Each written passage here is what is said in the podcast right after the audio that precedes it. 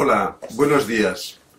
Soy Xavier Sierra, doctor en medicina, especialista en dermatología, licenciado en humanidades y miembro de la Real Academia de Medicina de Cataluña. Desde hace años escribo un blog llamado Un dermatólogo en el museo, en el que mezclo el arte con la historia y con la medicina. Os animo a entrar y así engrosáis el número de 1.250.000 visitas de personas que lo consultan desde diversos países del mundo. El motivo por el que yo escribo este blog, en el que mezclo estos conceptos tan diferentes, es porque estoy convencido de que el conocimiento es único. Clásicamente se ha dividido en artes y ciencias, o si queréis, en ciencias y letras, pero esto no es más que una distinción académica, una manera de hacer más fácil la comprensión a, la mente de las personas que lo estudian. Pero los frutos más importantes se obtienen de interrelacionar campos.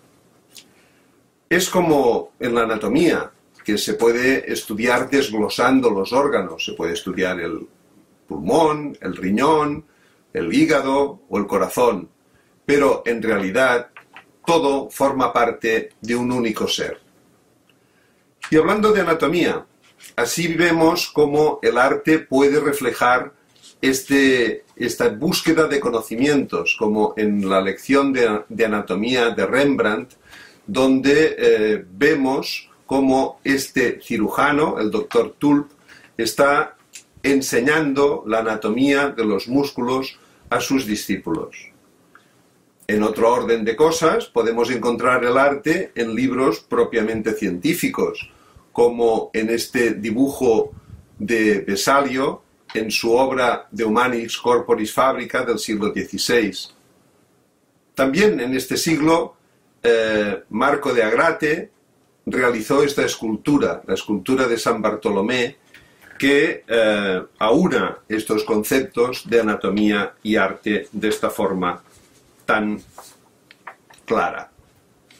Goethe se preguntaba qué es lo más difícil de todo y se contestaba lo que tienes delante de los ojos, ver con tus propios ojos lo que tienes ante ellos.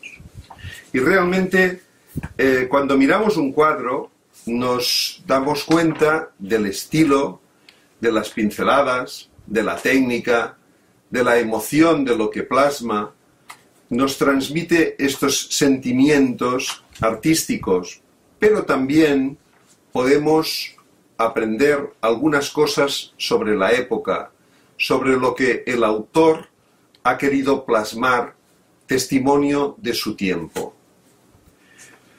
Eh, por eso la información de una obra de arte es muy compleja.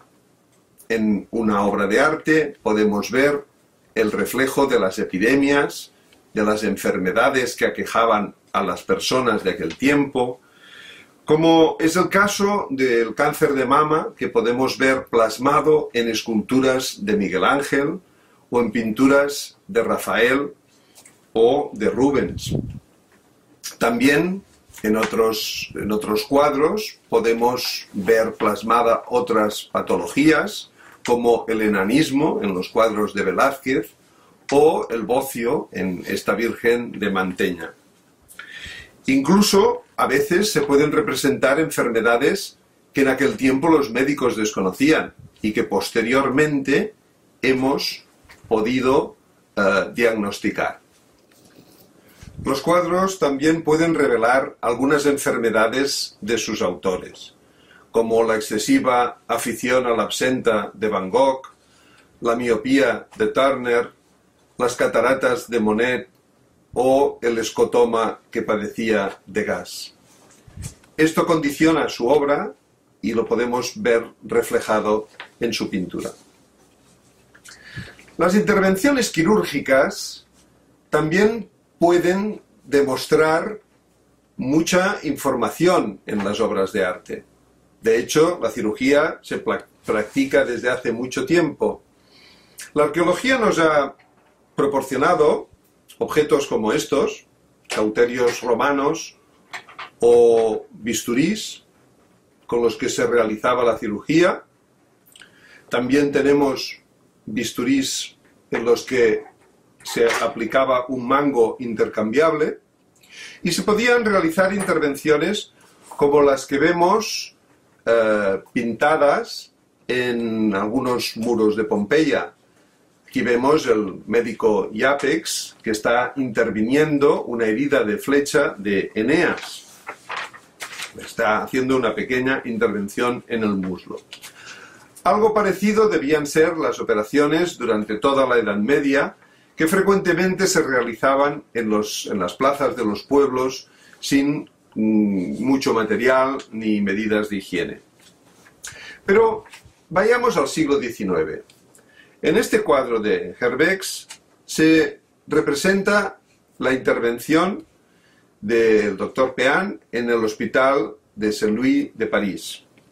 Observemos que la escena se desarrolla en una sala común del hospital, con luz natural que entra a raudales por las ventanas. Los médicos llevan ropa de calle, no se han puesto ninguna ropa especial.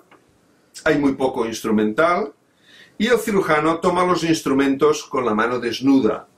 Los guantes de quirófano fueron introducidos alrededor de 1900. Y también llama la atención que no hay enfermeras. Unos 40 años más tarde, vemos esta otra escena de cirugía, esta vez pintada por Christian Schatt. Es una pintura autobiográfica, ya que representa una intervención que le realizaron al propio artista, una apendicectomía, que le realizaron en Ginebra. La escena es completamente diferente la luz ya es artificial, hay un foco de quirófano, los médicos llevan batas blancas, hay enfermeras que ya se habían incorporado masivamente en la Primera Guerra Mundial, el personal sanitario lleva guantes, que se introdujeron, como digo, alrededor de 1900, y vemos que todavía no se usan los gorros ni las mascarillas a pesar de que se conocían, pero que no fueron introducidas en las salas de operaciones hasta poco después. También vemos como el instrumental quirúrgico es mucho más abundante que antes. O sea que podemos ver este progreso en la técnica quirúrgica. Siguiendo otros cuadros posteriores, vemos cómo se van sucediendo las escenas operatorias tras la Segunda Guerra Mundial. Los equipos cuentan ya con enfermeras. Y también aparecen monjas de la caridad de amplias alas que frecuentemente estaban eh, atendiendo los hospitales en las décadas de los 40 y 50 del siglo XX. Llegando ya a los años 80, vemos esta pintura de Neyman Leroy, cómo los quirófanos se van sofisticando el personal sanitario ya lleva batas verdes, no son batas blancas. El color verde se introdujo después de la Segunda Guerra Mundial porque el color rojo de la sangre no contrasta tanto y llama tanto la atención sobre el color verde y además el color blanco puede producir deslumbramientos durante las intervenciones excesivamente largas. Tanto vemos este color verde, vemos como hay muchísimo más personal, mucho más aparatos, incluso hay una persona, un, sanitario que está filmando la intervención, es una intervención extracorpórea, a corazón abierto, y el cambio es notoriamente importante si lo comparamos con escenas anteriores. Vemos pues así cómo a través de la pintura se pueden seguir los progresos científicos. Un nuevo modo de mirar el arte, un nuevo modo de dialogar con los artistas que pintaron estos cuadros y que dejaron el testimonio del progreso científico en su momento. Muchas gracias por vuestra atención y hasta otra ocasión.